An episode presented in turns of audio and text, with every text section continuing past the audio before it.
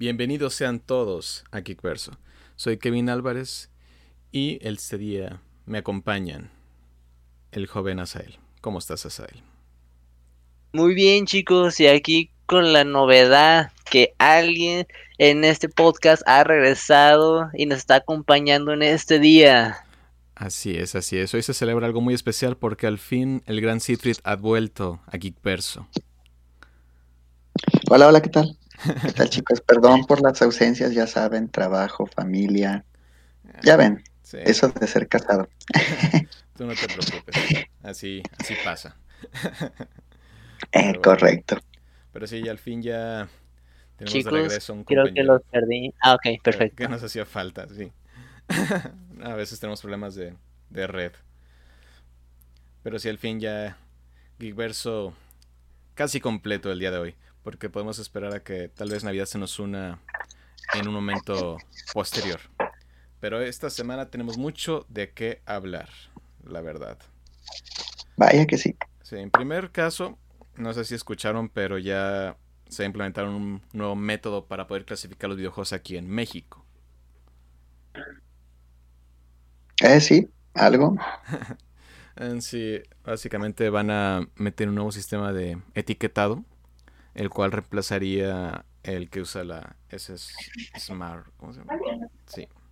El IRSB. IRSB, ese es. Ay, mi memoria es terrible. sí, sobre todo con los acrónimos. También me pasa, no sé por qué. E, esa me la aprendí, creo que desde Mortal Kombat 2. sí, la que decía, no puedes comprar esto. Correcto. Básicamente van a implementar este nuevo sistema reemplazando el que ya está preestablecido. Pero no sé, ¿qué opinan ustedes de este nuevo sistema? Empecemos contigo, Siegfried. Ok, bueno, pues para mí es muy fácil y lo voy a definir con, con dos palabras. Innecesario, irrelevante. Porque realmente, pues, Sí, realmente creo que este tema es, eh, a pesar de que en todas las notas puedes leer que dicen, no, no se van a necesitar recursos extras para todo esto, pues el simple hecho de, tener que pegar esa etiquetita, para, primero, generar la etiquetita, el papel, la tinta, todo ese rollo, pues va a requerir recursos. Entonces, pues bueno, como que deja muchas dudas el hecho de que digan, Ah, esto ya va a entrar como parte de, lo que ya está en el presupuesto. Pero bueno, habrá que ver. Sí. Y lo hemos, se ha comentado hace mucho tiempo, pero también pues tratan de mover esto como una forma de al fin educar a los padres para poder, ¿cómo se dice?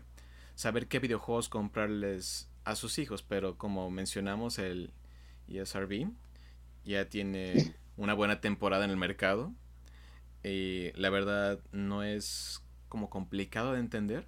Si sabemos que las palabras así como las letras principales están en inglés, pero leyendo un poco puedes ver claramente que dice este es para todos, este es para mayores de 12 años, para mayores de uh, uh, que serán 17 años.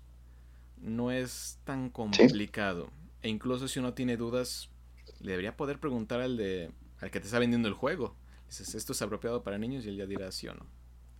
Aunque pues a veces como que les dicen, tienes que vender y no importa la manera. Lo cual pues ya nos metemos en otro concepto de ética. Pero sí creo que al final los van a cambiar a un modelo Correcto. más... Correcto, ¿no? Y aparte ya también... ¿Sí, adelante? Mexicanizado. Sí. sí, nada, lo que iba a comentar es de que... O sea, las, las etiquetas ya que vienen por default dentro de los videojuegos creo que es suficiente. Estamos en la era digital, ¿no? Entonces cualquiera ya sabe mandar memes, abrir un grupo de WhatsApp, pueden buscar en Google para X o Y cosas, ¿no? Entonces, si no conoces las etiquetas, al menos puedes meterte a investigar un poquito de los juegos, ¿no? En el dado caso de que lo vayas a comprar, eh, que lo vayas a comprar la copia física, ¿no? Pero también la página, la página del, del, del PlayStation Store o de cualquiera, pues ya viene también incluso con el rating, ¿no? Porque tenemos la página de PlayStation en español, eh, la página de Xbox, etcétera, etcétera, etcétera. Entonces realmente el decir, ah, bueno, México, yo voy a hacer algo genial por, por la comunidad de videojugadores y por mis niños y los voy a etiquetar, Así es. pues realmente como que, como que no hace mucho sentido. Sí, y también entramos que en el caso de, ¿cómo se dice? Esto siempre ha existido del modelo del rating y el control de videojuegos, pero al fin y al cabo muchas veces el papá va a decir, ese es el que pidió el niño y a veces no pregunta si es apropiado para él o no y dice, aquí está. ¿Qué quieres? El de Doom. Eternal para tu niño de 10 años y dices, ah, caray. En ocasiones ¿Se como que la portada dice que sí, como que no dices ese sí o no, pero a veces no te da una pista la portada. ¿Qué vas a decir, Asael? ¿No se imaginan qué traumático está para un niño de 10 años agarrar un Doom Eternal? Sí, caray. Pues todo depende, ¿eh? creo que ya ahorita en el. YouTube pueden ver peores cosas que lo que pueden Bueno, ver en un sí, videojuego. pero aún así, bueno, yo creo que no me van a desmentir. Es muy diferente ponerse a ver alguna película o algún gameplay a jugarlo. Ah, pues Bueno, a mí me ha pasado de que estoy jugando eh, algún juego y si llega un en que dice, ¿sabes qué? Es demasiado el estrés, demasiada la tensión. Ya sé dónde vas. sé de cuál estás hablando. a ver, ¿de cuál, de cuál, de cuál? El Bueno, más pues, controversial. El de Last of sí. Us, parte 2, si no me equivoco. o si me equivoco. Interesantemente, este no, no, bueno, pensaba en ese y en Resident Evil, Ah, como dos ejemplos. Pues sí, Sobre pero, todo las dos. pero eso es lo que vamos, mira, a- antes, antes teníamos las revistas. Ah, mira, este juego, las imágenes son muy chidas. Y obviamente las revistas no te mostraban todo lo que había. sí, también puede pero ser ya ahorita- más pixeleado. Exactamente, pero ya ahorita, este, pues cualquier niño con el celular o su tablet ya puede entrar a ver su youtuber favorito y puede ver los juegos que juega. ¿Y por qué pidió específicamente un videojuego? No porque lo haya encontrado en la Play Store o en, la, o en, o en las tiendas virtuales, o eh, simplemente porque vio el juego y lo comentaba Su streamer favorito. O youtuber. lo, lo, ajá, y, lo comentaba el hecho de decir que mi hijo de 8 años, quiero el de Grand Theft Auto. Y yo, jajaja, ok. A ver, no, no, no, no, no, mi niño. Este juego es de ciertas edades, entonces, no, ya que tengas la madurez necesaria, ya lo veremos. ¿Sí? Pero pues ya, o sea, está completamente el, las etiquetas para México no, no hacen falta.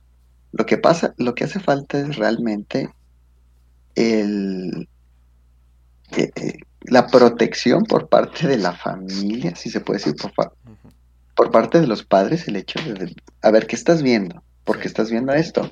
¿Para qué público está dirigido? Lo puedes ver no porque tengas el acceso a la tecnología, significa que está bien que veas todos los contenidos que puedes encontrar. ¿sí? Así es. Entonces, realmente ya las etiquetas, pues no. En sí es Nah. que pues, nos encontramos en esa época en la que tienen acceso a todo y también ya está toda esta sección de los juegos digitales. Muchas veces el niño puede estar directamente, se mete al play y la tarjeta del papá ya está ingresada y solamente le da a comprar y listo, ya es tuyo. Exacto. Y se Exacto. saltamos todas esas barreras de protección e incluso el mercado va más que nada ya a digital más que a físico. Y también en Ujú. sí, en vez de poner un nuevo sistema de etiquetado, tal vez sería mejor un modelo de educación para los padres, decirle, oye, estos juegos son, estas clasificaciones son para tus niños, esto es más apropiado, esto no tanto, más que implementar un nuevo sistema de etiquetado. Eh, sí, son sí, sí. opiniones mías. Pues sí, pero mira, mientras que no haya esa cultura, realmente puedes poner anuncios, letreros y todo. Eh, en las calles, en los centros comerciales, en las tiendas de videojuegos y in- en- incluso en las tiendas eh, digitales y pues mientras existe el acceso y no esté controlado y no esté supervisado, pues total, ¿no? Vamos a seguir sufriendo de, esa situación. Niños jugando cosas que no deberían de jugar y que luego tienen problemas. Eso sí. Pero bueno, esperemos que esto se, esté realizando una cultura para poder tratar de educar más a los hijos. Y tal vez también más de parte de los padres que ya se están dando caso que muchos estos son de los que juegan, tal cual, como es tu caso. Dices, no, mi niño, a mí no me engañas, yo aplicaba esas. Así que no es tan fácil ahora para estos ciertos grupos. Incluso muchos padres jóvenes pues ya tienen más o menos este tipo de idea. O el inglés ya está más, ¿cómo decirlo?, aceptado en, al menos en México, por decirlo. Más jóvenes están entendiendo el inglés, así que una clasificación como esta o incluso la clasificación presente en tiendas en líneas pues es más fácil de entender para estos grupos. Correcto. Correcto. Pero bueno, pasemos a algo más alegre ahorita que estamos hablando del bien de los niños. Ah, llegó Disney Plus a, a México. Al fin después de tanto tiempo, después de torturarnos tanto tiempo que los americanos lo tenían y tenían acceso a todo, dices, al fin ya ha llegado el momento en el cual México también ya forma parte de este de este grupito con el, con el poderoso Disney. Pero no viene sin controversias, diría yo. Esta llegada. No llegó limpio. No llegó limpio, pero no, no creo que llegó de la forma que ellos esperaban, porque incluso, incluso salió un día antes del esperado, porque te daban esta facilidad de como comprar, apartar tu año, lo compras todo y ya dices con una cierta oferta. Así que muchas personas se emocionaron y dijeron, sí, yo quiero, yo quiero mi Disney Plus. Pero vino con esta interesante sorpresa. Se había anunciado que Disney Plus iba a tener a los Simpson. Así que muchos esperaban decir, voy a tener mi Disney Plus para ver a los Simpson. Bueno, llega Disney Plus un, día antes, bueno, más o menos unas horas antes de que sea el 17 que creo que el 17 de noviembre que fue la salida de este producto. Bueno, sale y muchas personas, como yo, entramos a buscar Los Simpson. Dices, voy a ver Los Simpson, es lo primero que quiero ver. Y nos encontramos con la sorpresa de... Resulta que solo están dos temporadas la película y unos especiales de unos cortos. Pues solo las dos últimas temporadas, la 29 y la 30. Así que dices, oye, oye, oye, oye, oye, oye. Yo esperaba todas las temporadas, ¿por qué me lo dan incompleto? Así que pasó a ser de este momento en el cual dicen, llegó Disney Plus a Latinoamérica, tenemos, bueno, a México por ahora, tenemos The Mandalorian, tenemos Disney, tenemos Marvel. Pasó a ser, ¿por qué no están los Simpson completos en Disney Plus México? ¿Qué pasó? ¿Por qué no están? Y así todo Twitter se llenó de personas diciendo, ¿por qué no están? Incluso entiéndose la cuenta de Twitter de ah, Disney Plus Latinoamérica, ¿por qué no están aquí los Simpson? ¿Por qué no están completos? Porque solo la 29 a 30. Y se pregunta por qué el, el enojo por la 21 y la 30 es que muchas personas prefieren los Simpson clásicos, que son como de la primera a la doceava temporada. Así que nos encontramos en esta situación de un poco iracunda, por así decirlo. Pero ¿a quién cree que se deba eso? Porque sí es un caso medio raro, ¿no? Y más porque me imagino, o sea, tal, vez te haber pensado el impacto que pudo haber ocasionado a su fanaticada. Es que los Simpson tienen como cierto... Por el hecho de, andar haciendo ese tipo de acciones, el no presentar todo. Sí, es que siento... Eh, los Simpson tienen cierto tipo de culto aquí en México. Son muy queridos. En especial, como digo, de la primera a la doce. Pues bueno, surgió este caso en el cual, pues, el, el no sé si es el presidente Disney, eh, Disney Plus Latinoamérica dijo que no querían agregar todas las temporadas de Los Simpson porque querían hacerle un servicio más familiar. Básicamente que no estuvieran todos esos episodios que consideran como no apropiados para el ambiente familiar, a pesar de que en la plataforma de Estados Unidos ah, Disney Plus tiene absolutamente todas las temporadas de Los Simpson. Así que dices como que mm, está sospechoso. Y también es otro caso en el cual si entras a Los Simpson, entras a la temporada 29, digamos, el primer episodio que te deja ver esta sección de Los Simpson de las primeras líneas, creo que en menos de cinco minutos se usa la oración yo quería ser una ramera. Así que como que dices, la selección parece que no fue por ahí. Y hay como que varias dudas o pensamientos de por qué pudo haber sido esto.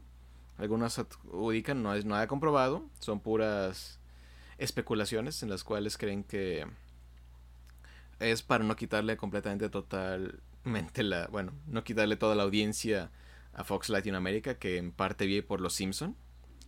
Y otros dicen que lo están guardando para su contenido de otro servicio de streaming que van a sacar que se llama Star.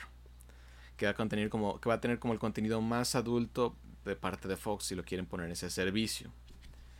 Pero todavía hay muchos detalles sobre eso, así que especulaciones hay muchas. Pero bueno, tenemos pero lo, pero lo que sí está raro es precisamente eso, ¿no? El hecho de que primero te digan, sí, sí, vamos a tener todo y ya que lo compraste, que tienes tu, tu contratito, por así decirlo, ya te digan, ups, dijo mi mamá que siempre no. o sea, como que realmente no deja un muy buen sabor de boca, ¿no? No, la verdad, pues si, si te prometen algo y luego no te lo dan y volvemos a decir, Simpsons tiene cierto nivel de culto y muchas personas contrataron Disney Plus solo por los Simpsons. Así que no, uno, uno se siente estafado, enmaracuñado, engañado, traicionado, etcétera. Estafado, digámoslo así. Estafado, sí. Pero sí, ese fue el tipo de reacción. Porque porque mira, yo realmente he visto memes, memes y memes de Disney Plus y Disney Plus y Disney Plus, pero la verdad, bueno, a mí no me llama la atención. Como normalmente Disney es de los de las colecciones que tienes por ahí guardadas en físico.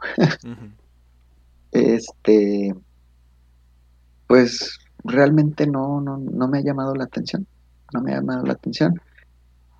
Creo que Mm, pues de su contenido, pues solamente he escuchado esto de los Simpsons, que van a tener pues prácticamente todo lo de eh, los clásicos de Disney, pues, eh, y de Mandalorian. De ahí en más no sé qué más ofrezca Disney. Mm, en sí, pues lo que está ofreciendo Disney Plus parece ser su catálogo principal, que hablamos esto, lo Marvel, todo lo de Star Wars, todo lo de Disney clásicos, incluso National Geographic. Dices, es una muy buena librería y para muchos pues dices, son los clásicos que en muchas ocasiones nunca vas a ver, porque también Disney es muy protector con su con su marca. Es, es una realidad. Y también ha prometido como series nuevas de ¿cómo se llama? De Marvel, incluso cosas nuevas de Star Wars que serían exclusivamente para Disney Plus, como el caso de la película live action de La Dama y el Vagabundo, que fue exclusivamente para Disney Plus. Incluso está el rumor que la película de Black Widow pasará directamente a poder verse en Disney Plus al igual que la película de Mulan, que por un tiempo que tienes que pagar por ella. Pero entonces, digamos, por ejemplo, estas películas no van a ser mostradas en cine. Parece por la situación actual de la pandemia como que ya están diciendo, ah, sí hay que sacarla, probablemente. ah, me duele, que más. Sí, es una situación bastante triste. Creo que lo mismo iba a pasar con la película de Wonder Woman, que la querían pasar directamente a HBO Max, a pesar de que iban a ser unas pérdidas gigantescas por hacer eso. Pero quieren sacar la película o mínimo traerlo atención al producto, por así decirlo. Pero sí es una situación complicada gracias a la pandemia, porque es como que muchas de las series o cosas nuevas que tenían planeadas sacarlas se han retrasado. Como la serie de WandaVision y la de Falcon and the Winter Soldier, cosas así. Pero bueno, Disney Plus en Latinoamérica. ¿Ustedes lo conseguirían o no?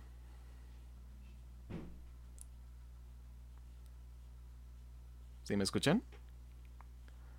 Digo, sé que va a tener varias cosas. Sí, ah, sí, sí, perfecto. claro, yo honestamente no lo andaré consiguiendo. Ya, ya cuento con demasiados servicios de streaming. Y el Mandalorian sí es bueno, pero no lo suficiente como para querer decir que sea la razón para poder andar pagando un adicional. Sí. ¿Sabes? En sí se veía como que The Mandalorian iba a ser como la killer app, la que te iba a decir, vamos por eso. Y para muchas personas sí lo fue. Para los que son muy fans de Star Wars dicen, no te lo puedes perder porque sí tiene como que mucho cariño a la saga. Pero sí, para un, una persona que no está tan adentro de eso, dices, pues puede que no sea tan significativo. Como que todavía falta más contenido aparte de lo que ya te ofrecen. Sí, y, y bueno, hablando de, de, otras cosas, de Marvel, por ejemplo, digo, voy a, voy a decir mi, mi propia opinión. Realmente como que, pues todas las películas de Marvel, pues son domingueras, quieras que no. Es como de, no me veo viendo eh, todas las películas una y otra vez, ¿sabes? Este, porque ya las conoces, sí, fueron épicas, son buenas, pero una y otra y otra vez, como para decir, ¿estoy pagando realmente por este servicio? Pues no, yo la verdad no. Sí, es que Disney Plus creo que se sienta mucho entre los fanáticos, porque si hay fanáticos acérrimos que quieren ver todo esto, tiene su grupo y ha tenido éxito la plataforma, pero sí podemos decir que para una persona que no es completamente fanática del producto, pues dices, eh, otro más a la lista como que no vale la pena, en especial porque ahora hay tantos y cada vez hay más y más y más. Correcto, no, y, aparte, mira, eh, ¿qué ha pasado últimamente? Bueno, en los últimos años con todos los sistemas de televisión por cable. Tienes 85 canales de nada. y creo que creo, creo que está empezando a ocurrir ya ahora con los streaming. Netflix, yo tengo Netflix, pero a pesar de eso, como que los contenidos van hay muy poco contenido bueno, ¿sabes? Sí, porque sacan bueno y también dices, también unos sacan contenido como aceptable, pero fácilmente olvidable, a veces excelente, pero igual es como en la televisión. Sí, sí, sí. Entonces, como que estarte llenando de tantas cuentas y tantos pagos de streaming por cosas que realmente no vas a ver, eh, no, realmente no, no, no vale la pena. Mejor ser cautelosos. Y hablando de más cuentas a la lista, también de sorpresa, Funimation dijo, siempre diciembre no, vamos a entrar en noviembre. Así que la plataforma de, ¿cómo se llama? No, de anime, eh, perteneciente a Sony, llega a México para hacerle competencia a Crunchyroll y a Netflix para mostrar quién va a tener el control del anime. Pero fíjate que eso es algo muy emocionante porque honestamente, así como plataformas que se dediquen completamente a anime, creo que nomás estaba Crunchyroll y se estaba monopolizando y de alguna manera que haya competencia va a estar bastante llamativo. Y también el ver, por ejemplo, cómo van a manejar las licencias, si van a manejar una temática similar a Crunchy o si va a ser algo completamente distinto. Y el catálogo que vaya a tener. Sí, pues esto nos muestra casi casi cómo se ha vuelto tan importante este tipo de contenido como es el anime, porque ahora todo el mundo quiere un, pedazo de ese gran pastel. Todo el mundo quiere entrarle. Netflix se ha invertido más y más en series de anime. También Crunchyroll ya está sacando sus series originales.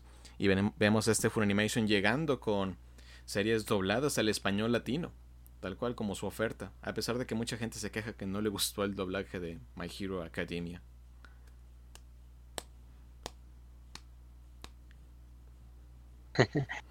pues, pues, pues, pues, pues el anime, es que volvemos a lo mismo. O sea, hay tanto que, que necesitas realmente estar pasando, pasando, pasando, revisando, revisando, ver si te agrada, ver si no te agrada, ver los contenidos y como que en, en, eso como que se pierde mucho tiempo, ¿no?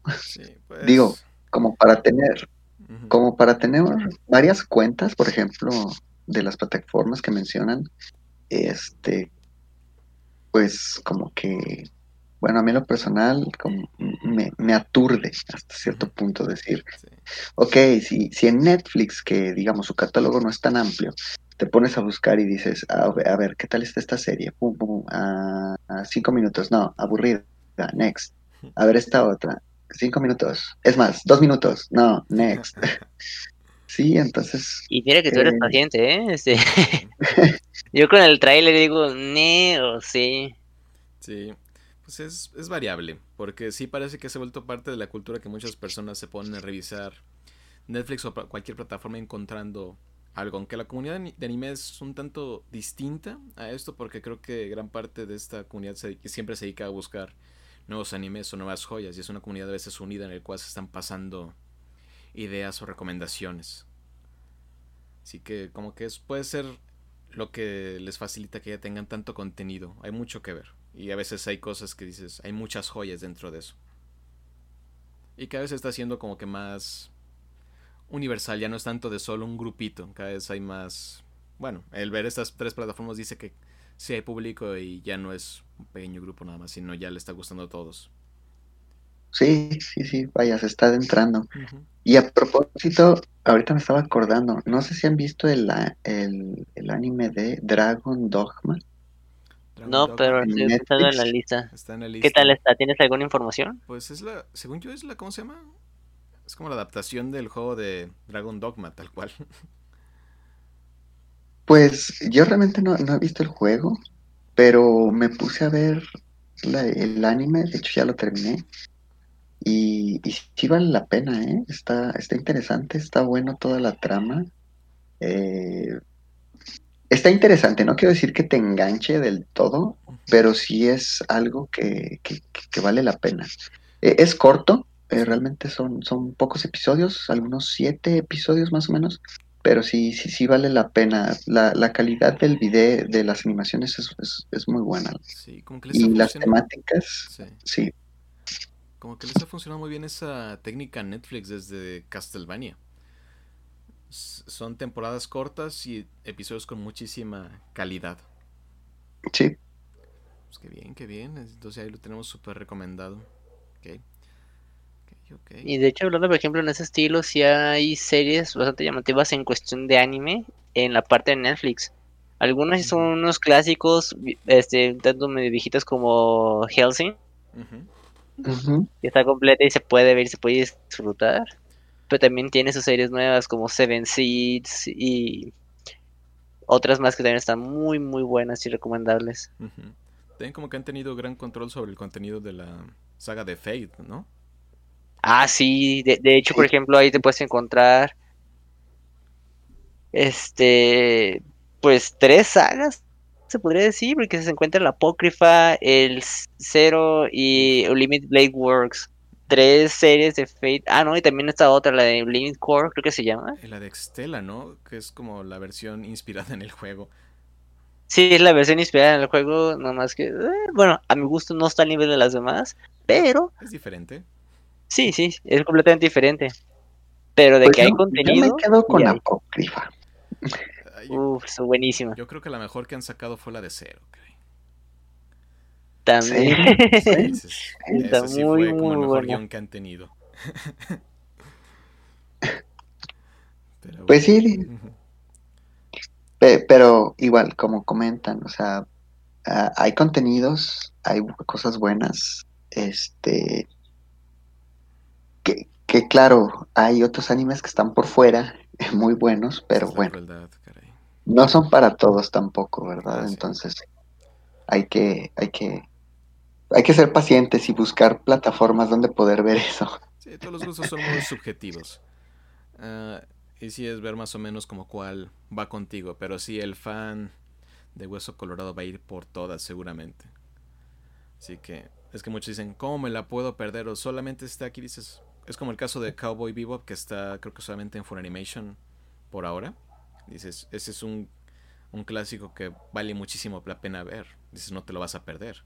Así que dices, con eso te vas a Funimation. Pero dices, no te quieres perder los clásicos, que bueno, los nuevos originales que está sacando Crunchyroll y te quieres ir a ver esos. O los contenidos también exclusivos que está trayendo Netflix o las originales de ellos también. Dices, a un fan, pues así es como lo traen. Pero esto nos trae la ventaja de esto es que la competencia trae mejor contenido y muchas ocasiones mejores precios. Lo que sí es que puede que sigamos un punto, como decía Oliver, que entremos a este modelo de te vendo tu paquete de cable con todos tus servicios de streaming en algún punto. Que no sería sí, ¿eh? ¿eh? Sí. sí. sí. creo que en algún punto también va, va a suceder eso, ¿no? De, Ok, mira, te vendemos el paquete que contiene todas estos, todos estos eh, plataformas, ¿no? Sí. Ah, es que si de repente te y, y, lo mismo vas a... ¿Sí adelante? No, no, no, sigue, sigue, sigue. Ah, es que luego te estás dando cuenta que dices, todos estos servicios de 100 pesos los vas acumulando y dices, ¿en qué momento se hicieron mil pesos, caray? Exactamente, y creo que el servicio de cable, televisión por cable, no anda en esos precios. Sí, de repente el servicio barato se está empezando a ser muy caro.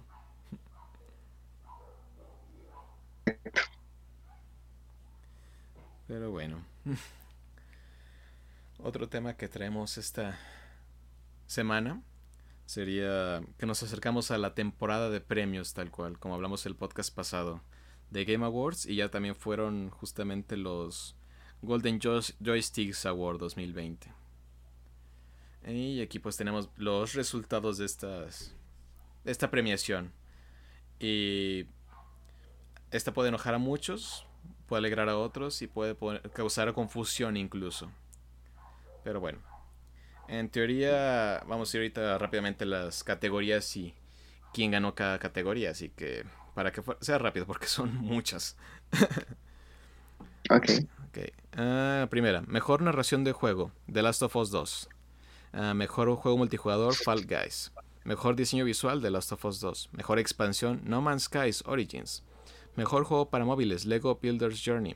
Mejor audio, The Last of Us 2. Mejor juego independiente, Hades. Premio Still Playing Minecraft. Estudio del año, Naughty Dog, que es el creador de The Last of Us y Uncharted. Uh, juego eSport del año, Call of Duty Modern Warfare. Mejor streamer, I am Brandon.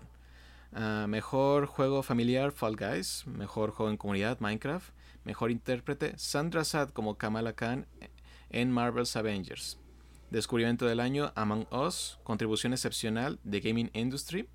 Juego para PC del año, Death Stranding. Mejor hardware, Nvidia GeForce RTX 3080. Mejor juego de PlayStation, Ah, del año, The Last of Us 2, mejor juego del año para Xbox One es Ori and the Will of the Wisp. Y mejor juego del año para Nintendo, Animal Crossing. Ah, juego más esperado, God of War Ragnarok. Ah, premio Critic Choice, Hades. Y mejor juego del año, The Last of Us 2. Parece que, a pesar de toda la controversia, The Last of Us ha arrasado en múltiples categorías. Fíjate que en cierta forma sí era de esperarse porque a pesar como habíamos hablado al inicio del podcast, genera controversias y hay muchos puntos a favor y en contra. Es un juego que realmente tiene de qué hablar. En muchas formas, en muchos sentidos. O sea, desde la parte que es wow, la imaginación, la creatividad, la gráfica, toda la parte visual, el cómo te mete con la música, los escenarios, los enemigos, que te invitan a que explores todo. O sea, eh, si es un juego que te dice explora todo, conoce todo lo que hay, encuentra todo. Es atrapante. Tal vez por eso ver que ganó diseño visual. Sí, sí, sí. Impresionante. Curiosamente, Fall Guys perdió contra. ¿Cómo se llama? Among Us, a pesar de todo lo esperado.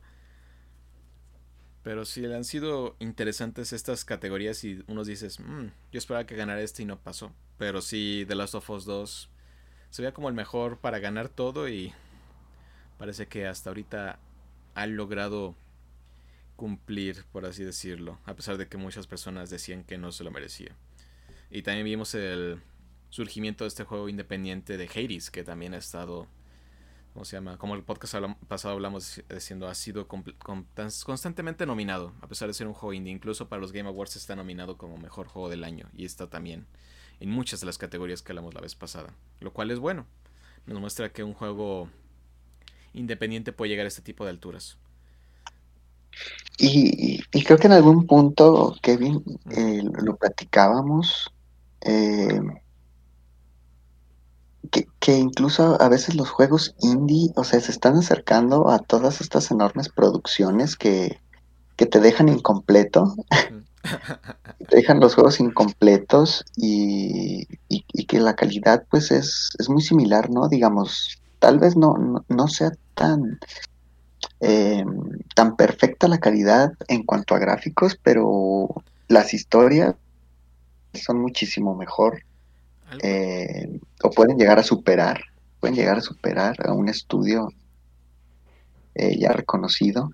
Entonces, pues eh, ahí está el mérito, ¿no? Y, y, qué mejor que realmente eh, me gustaría que ganara un, un indie para, para estos premios.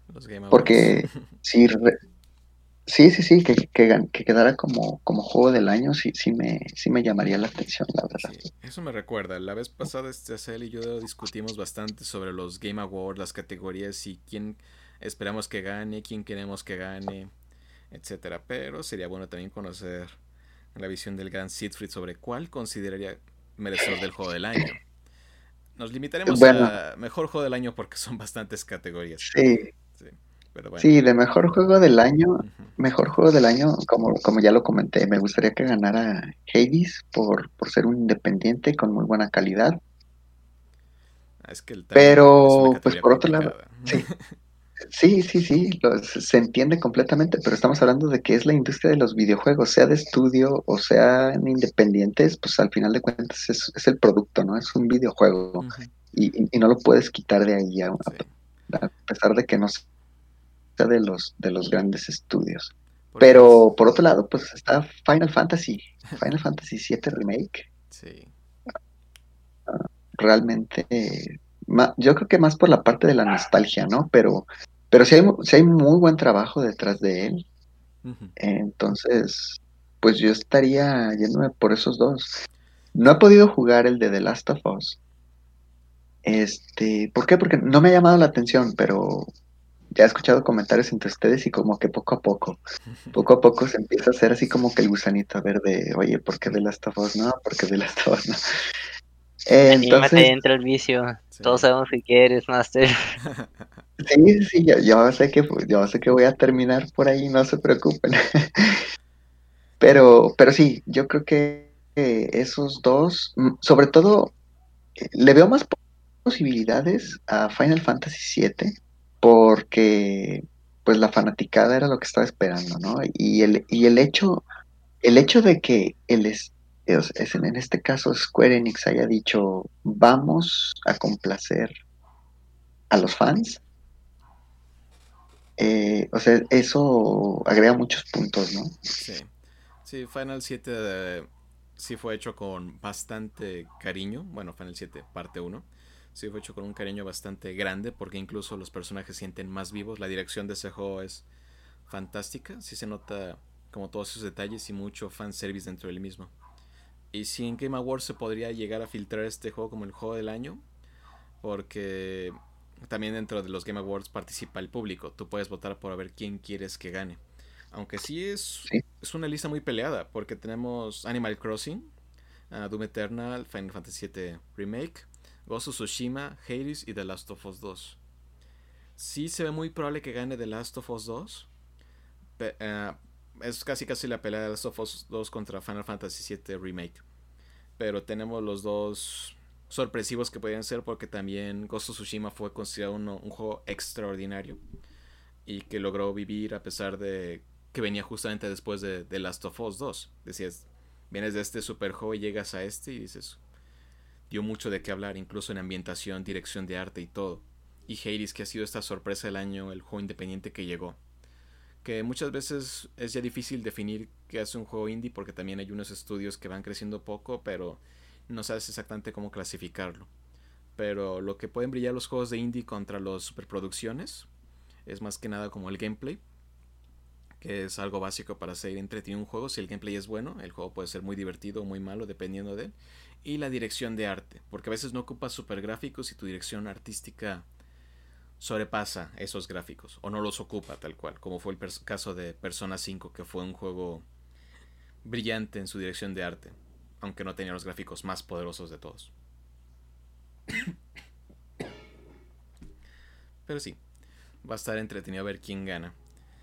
Aunque sí creo que me gustaría ver si ganara Gozo Tsushima o Hades como las grandes sorpresas. Aunque sí, sigue siendo probable que sea The Last of Us 2, en especial ahorita como quedaron estas otras premiaciones. Aunque sigo enojado que no ganó Ashley Johnson o... ¿Cómo se llama? Ah, otra vez con los nombres. Mm, es. La, es la que interpreta a Abby. su nombre es siempre... Ah, Laura Bailey. Laura Bailey. Ay, qué memoria. Que son dos grandes actrices y que la verdad si juegas The Last of Us 2 puedes verlo y dices, no, esto sí puede ser otro nivel en cuanto a actuaciones y representaciones en un videojuego. Así que... ok, ok. Ahí vamos, ahí vamos. Pero bueno, es, esto nos muestra cómo ha crecido toda esta industria por todos los juegos que están llegando y ahora que fuera tan competido este año. Parece que los últimos tres o cuatro años han sacado joya tras joya tras joya. Así que dices, vamos bien, la industria está creciendo y le está yendo muy bien. Y podemos darnos de cuenta de eso por las ventas de la nueva generación de consolas. Que ha llegado a un punto un tanto ridículo, por así decirlo, el busca de conseguir este hardware. Porque ya ha habido casos de intentos de robos y acaparación de consolas para su reventa. A un punto que dices, tal vez ya es demasiado. Sí, sí, sí, creo que ya esa parte de acaparamiento es, es, es como excesivo. y incluso la, las actitudes, pues lo que comentas, ya el robo de consolas pues, es realmente innecesario. Sí, uh, es puede ser altamente innecesario. Es que si nos han sabido aquí los que nos escuchan es que uh, se, uh, han surgido varios reportes en el cual ha habido muchos acaparadores que se encargan de la reventa de estos productos. Uh, se presentó hace poco que hay un servicio en el cual muchas personas se suscriben y les permite, les ayuda a encontrar las mejores ofertas o saber que el producto está disponible de antemano. Y les conceden bots. Los bots son un programa que instalas en tu computadora para que haga una actividad automáticamente más rápida que cualquier acción humana. Y los usan para comprar. Y como muchas de estas tiendas no tienen un sistema de seguridad que evite que estos bots entren, pues básicamente entran y dicen, ah, compraste 10 consolas Así que estos grupos han estado acaparando y muchas personas empezaron a presumir sus stock, por así decirlo, su inventario en el cual muestran, tengo 5 cinco PlayStation 5, 10 PlayStation 5, tengo 20, incluso se reportó que un grupo tiene 3.500 PlayStation 5, más que un vendedor normal. Dices, incluso se, se habló de que alguien quería conseguir una venta de una tienda aparte que quiso eh, poner en venta los Xbox One Series X de nuevo y una persona intentó comprar mil. Pero por suerte se lo cancelaron porque al parecer se habían quedado sin stock y fue un error. Pero sí, estamos a estos niveles de, personas que buscan comprar estos productos. Y, y revisando eBay hemos podido encontrar de repente vendedores que los ponen en precios desde ah, como 15 mil pesos. Dices, se fueron amablemente y solo subieron mil pesos hasta otros que dices, este lo está vendiendo en 30 mil pesos, este lo está vendiendo en 20 mil pesos, este lo está vendiendo en 40 mil pesos y muchos incluso en forma de subasta para incrementar el precio. Incluso hay personas que lo venden en 100 mil pesos y dices, no, esto ya... Esto ya entró en lo ridículo, caray. Una consola no vale eso. Incluso la emoción de tenerlo día 1 ya no cuenta porque ya, ya pasó el día 1. y sí, esta consola, el PlayStation 5 se ha vuelto un producto completamente difícil de conseguir muy añorado. De hecho, se comentaba que pues ya no había PlayStation 5, se acabó el stock. la mejor venta de consolas que ha habido en la historia, se supone, en, días, en los primeros días, por así decirlo. Ay, ay. No sé, Sael, ¿tú qué opinas de esto? De que busquen tratar de conseguir estos productos para revender, esta acción de revender. ¿Cómo la, cómo la ves tú? En especial el mundo de los videojuegos que están presente. Hola queridos, si eres, si eres esta parte de, eh, irte ya al límite porque no hay en stock en, la, en los distribuidores oficiales y tratar de conseguir una por fuera, eh, realmente para el bolsillo eh, es completamente ridículo, ¿no? Sí. ¿Tú qué opinas, Asa, sobre este tipo de prácticas en el mundo de los videojuegos? ¿Si no escuchas a él? Sí, lo escucho. De repente como que los pierdo, pero ya empiezo a escuchar otra vez el... ok. La uh, te preguntaba, ¿qué opinas de este tipo de prácticas? La de la reventa de consolas, la acaparación para vender las máscaras. ¿Qué opinas?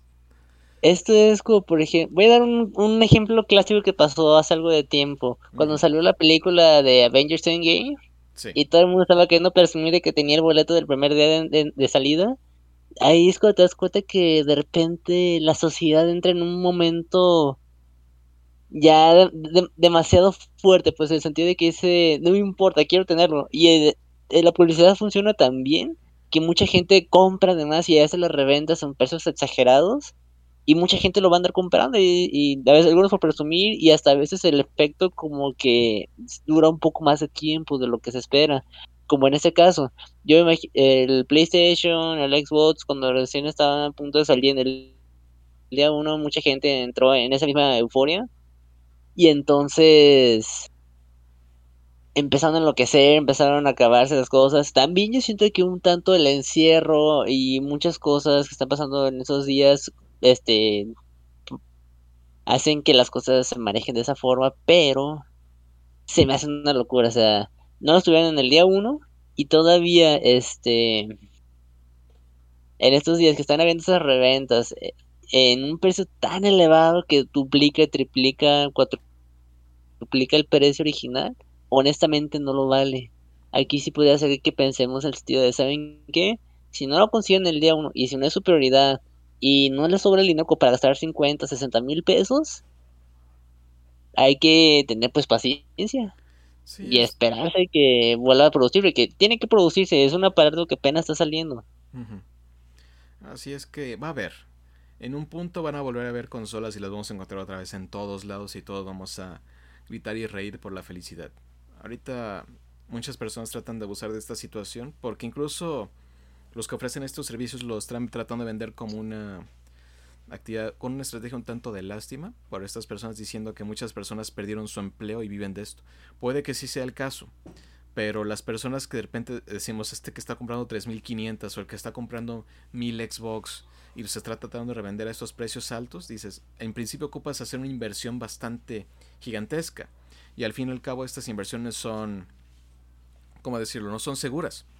Porque así como de repente dices, eh, PlayStation dice, no hay, no hay Plays. A la siguiente semana dice, ya tenemos Plays y vamos a surtir a todas las tiendas. Dice, inmediatamente tu negocio pues ya, ahí acabó. Incluso dice, si quieres venderlo, a veces tendrás que venderlo un poco más barato. Pero sí, es que creo que a nadie nos gusta ese tipo de revendedores. Porque no solo esto lo he visto en, ¿cómo se? En el Play 5. Porque el Play 5 no lo encuentras pero sí a veces se encuentran los periféricos, los accesorios, que PlayStation 5 se volvió la barda y todo el mundo los quiere por ese diseño que tienen. Y también los ves cómo se acaban y los tratan de revender a precios exorbitantes. Es como el caso de estos de los headphones que todavía no salen en, México. Que el precio base cuando iba a salir eh, era de 2.400 más o menos. Pero ya los encuentras, pero solo por medio de un revendedor que te los está ofreciendo en 3.500 dices, es un poco exagerado y abusivo. Y no solamente en los accesorios, también en los juegos. De repente veías el de Miles Morales o el de. ¿Se el de Demon Souls? Que costaban como base de 1700 o 1500, dependiendo de la variación. Y los están vendiendo en como 2300.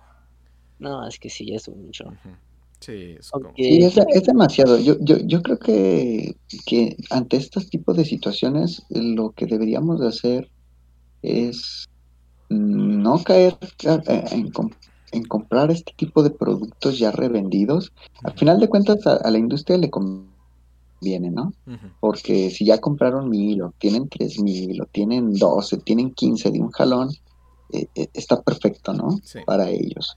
¿qué, es lo que, qué, es lo, ¿Qué es lo que hace eso? Pues que produzcan más, a final de cuentas, que produzcan más. Entonces, tarde o temprano, ellos te lo van a tener que vender, ahora sí, revender en un precio todavía muchísimo menos del, del, normal en algún punto, porque tienen que obtener una, una ganancia mínima o mínimo recuperar el dinero que se invirtió. Entonces, esta parte incluso, incluso sucedió durante, al inicio de la pandemia, cuando se suspendieron todos los conciertos y todos los, los boletos que tenían los revendedores, pues no podían deshacerse y no hubo reembolsos. Y pues de, eh, salió la nota donde decían, pues yo, me, yo, yo perdí 120 mil pesos, ¿no? Ah, pues excelente, porque qué bueno que, que, lo hiciste porque pues eh, es parte de, de esta, de, ese mal negocio, ¿no? Digámoslo así.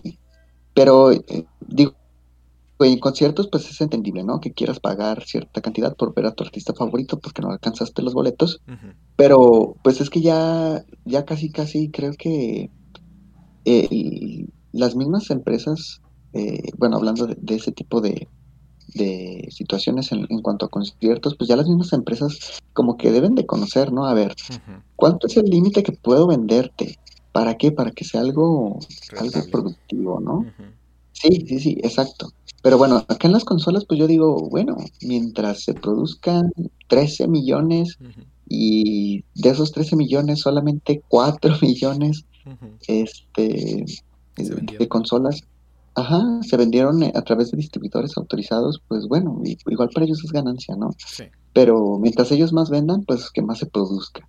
Sí. Entonces, sí, yo, yo, yo sí digo, eh, mejor me espero, me espero a que se atiborren, que baje toda esta emoción para hacerme realmente de esa consola a un buen precio y no es no, no verme eh, impactado en cuanto a mi bolsillo, ¿no? Así es.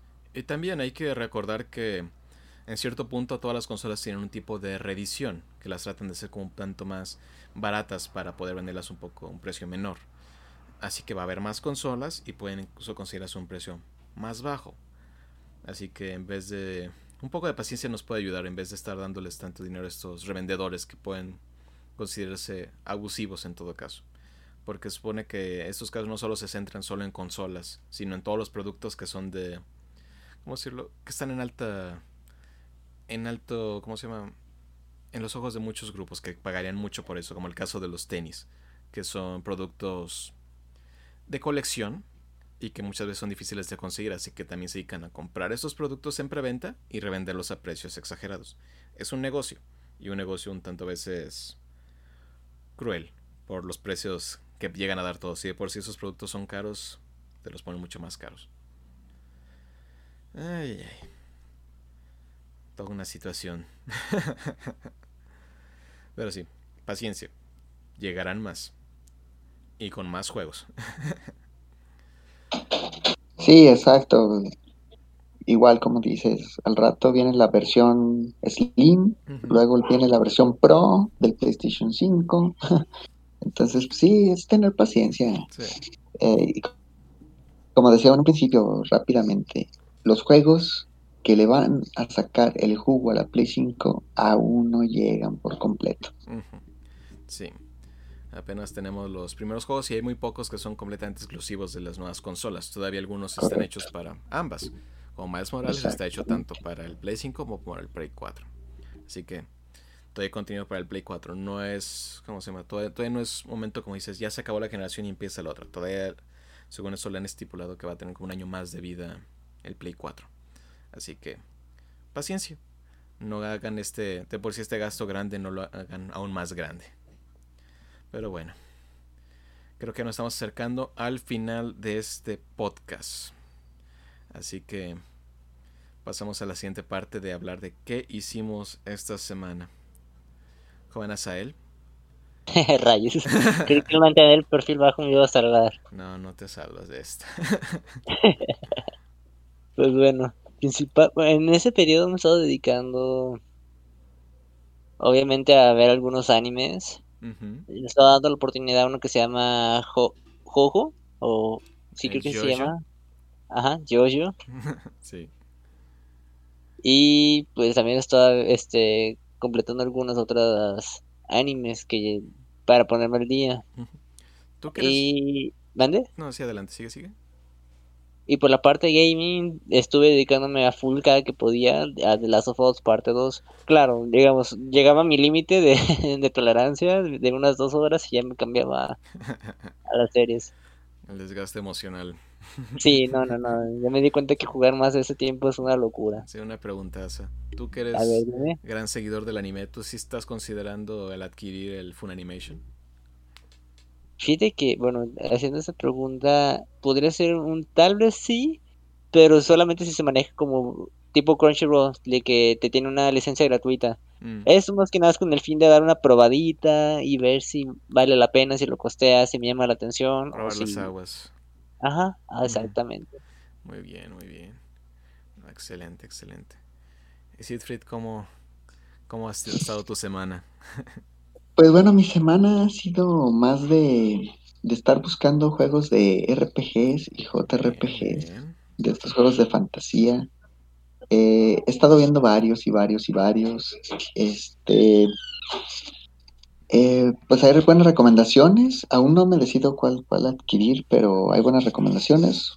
Juegos de Dragon Quest, juegos de Sword Art Online, etcétera, etcétera. Pero ya les platicaré ya cuando encuentre mi juego, el que quiero, y ahora sí el que compre, ya les platicaré qué tal está. Perfecto, perfecto. Así hay una gran variedad de RPGs a probar que a veces están muy desconocidos, pero valen mucho la pena. Claro, claro. Muy bien. En cuanto a mí, mm, mm, mm, ya que no, no me salvo tampoco, ¿Qué hice esta semana? Ah, sí. Eh, esta semana he estado probando el juego de Assassin's Creed Valhalla. Tal cual. En la versión para el PlayStation 5 para revisar más o menos cómo es el rendimiento en la misma. Ah, también ah, estuve probando, como mencionaba la semana pasada, que no conocía a profundidad el juego de Hades. Ya lo estoy jugando. Y ya tengo mis primeras impresiones y la verdad el hecho de que esté nominado dice sí, lo tiene bastante merecido. El juego es bastante entretenido. Muy buena dirección de arte, buenos diálogos. Y en general, es un juego que sí, sí merece estar ahí. y, aquí la pregunta, Kevin. Y aquí la respuesta. Perfecto. La pregunta. Eh, ¿Supera, sí supera a un Odyssey? Que digamos que a muchos, a muchos les gustó Assassin's Creed Odyssey sí lo supera, sí, sí, sí vale la pena el decir, va, me voy por este juego. Son diferentes, en cierta forma, porque revisando Assassin's Creed Odyssey, para muchos que son jugadores fieles de la saga original, tal cual, Odyssey va, se aleja mucho del, del tecnicismo de los asesinos, porque casi casi no entra en ese aspecto. Sí mete una increíble cantidad de mecánicas, el juego es más centrado en un RPG de acción, no tanto con lo que se tiene que ver con Assassin's Creed. El juego es fabuloso. Ah, es muy buen juego, tiene mucho que hacer, tal vez llegue al punto de ser demasiadas cosas que hacer, pero sí siente un poco distante de lo que es la saga. De hecho, por eso encontré discusiones de cuáles son los mejores juegos de Assassin's Creed, dependiendo a quién le preguntes es la clasificación de Odyssey. Porque muchos que son grandes fans de la saga original van a poner Odyssey hasta en los últimos lugares. Y los que no son tan fans de la saga y si les gusta más esta nueva reedición que empezó a partir de Origins, van a poner Odyssey dentro de lo más alto. Lo que hace Valhalla es que sigue más que nada la ruta de, de Origins, que es igual este modelo RPG, pero sí toma en cuenta el factor de los asesinos, sí mete más enfoque en esta sección y mejorar tus habilidades como asesino. Regresamos con la hoja oculta que se desapareció completamente en Odyssey.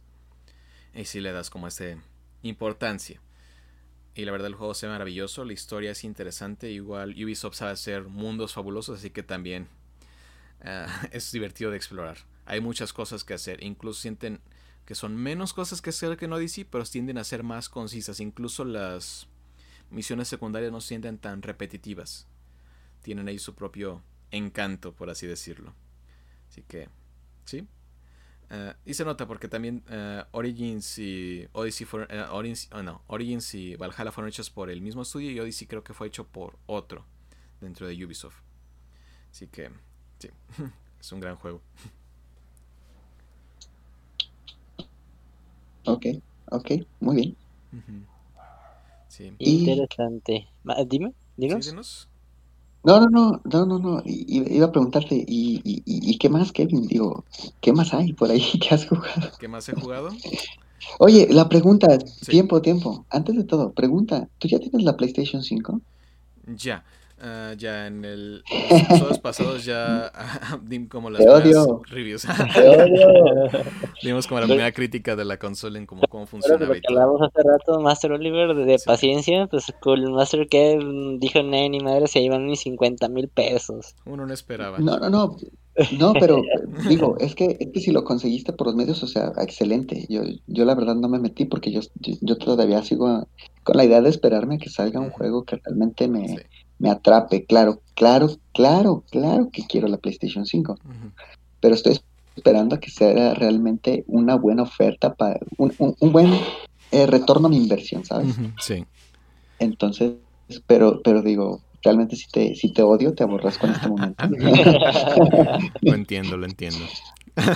Pero de, la buena manera, si, es que existe esa parte, ¿no? Si se puede. Sí. Este, pero pues, no, pues felicidades, Kevin, ¿qué más te puedo decir? gracias, gracias. Gracias por confirmarme y arruinar mis sueños. sí, no, yo la conseguí por medio de Amazon. Como la puedes a partir y la pagas hasta el día, uno no esperaba que en ese entonces fueran a escasear tanto las consolas. Sí, correcto, sí. De hecho, mucho, se ha reportado muchos robos de las consolas PlayStation 5 por vendedor, por, bueno, repartidores de Amazon. Dentro de la controversia aquí del PlayStation 5 que desaparece. Uh, como el caso que hubo en Inglaterra. Sí, caray, que llega el señor en su camioneta ah, de Amazon ah, porque tienen que dar como una tienen que registrar el código del producto que entreguen. Se ve cómo baja la caja grande, le vuelve a subir a su camión y solo deja un sobre y se va. sí, es, qué trágico. También en Inglaterra muchos han recibido como sus cajas, pero con llenas de bolsas de arroz o juguetes. Y dices, ah, caray, qué triste. Ah, Eso no se hace. Pues, sí, realmente no se hace. Puedes estar matando los sueños de alguien. Sí. Algún niño, no pienses en los adultos, piensa en los niños que van a recibir esa consola y les estás destrozando la vida, no manches. De hecho, sí era para un niño. Sí, y era para su cumpleaños. Sí, era su cumpleaños. Y de hecho, creo que la mamá fue directamente hasta el centro de distribución de Amazon y le dijo: Aquí está el video, me robaron mi consola, dénmela. No sé si la recibieron, pero despidieron al repartidor. Es hasta ahí donde me quedé. pero sí, muchas tragedias. Pero bueno, creo que hemos llegado al final de este episodio. Muchas gracias por acompañarnos y que despíanse muchachos. Está chicos, un gusto estar aquí en esta nueva entrega de Geekverso. Espero nos acompañen para las próximas. Sí, muchas gracias a todos, muchas gracias a, a ti Kevin, sobre todo a, al buen Asael, eh, pues estoy de regreso, esperemos que haya más continuidad, que baje la chamba. que claro, bueno, vienen, vienen, vienen épocas complicadas, ¿no? Como es la, eh, la, Navidad, vienen todas estas fechas libres, entonces veamos qué pasa, pero estamos en contacto y nos escuchamos y pues gracias a todos por seguirnos. Sí, así que muchas gracias y nos vemos en la próxima. Adiós.